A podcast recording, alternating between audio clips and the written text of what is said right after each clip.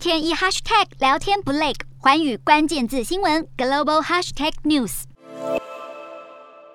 脸书母公司 Meta 营运长桑德伯格在二日抛出震撼弹，宣布将在今年秋季离职，卸下营运长职务，但是会继续担任 Meta 董事。今年五十二岁的桑德伯格是在 Meta 管理阶层中地位仅次于执行长祖克伯的第二号人物。他在二零零八年加入脸书之后，引领脸书成为全球规模最大、市值一度达到一兆美元的强大社群媒体，甚至在广告界都占据着主导地位。这也让他成为美国戏骨最具影响力的女性科技精英之一。就连执行长祖克伯都表示，桑德伯格的离职象征着一个时代的结束，公司也必须展开内部组织重整计划。而各界的分析师。也认为 Meta 正面临着充满不确定性的未来。另外，特斯拉执行长马斯克则在一日推文要求特斯拉员工回办公室上班，因为自己已经受够了远端办公。马斯克还发出信件给员工，希望员工能每周至少来办公室上班四十小时，否则将视为辞职。这也完全呼应了马斯克对于员工的要求。他曾在受访时赞扬中国劳工任劳任怨，能加班到半夜三点，还批评美国人总是试图避免工作。这样的企业经营理念也让特斯拉。曾被外界批评是现代血汗工厂。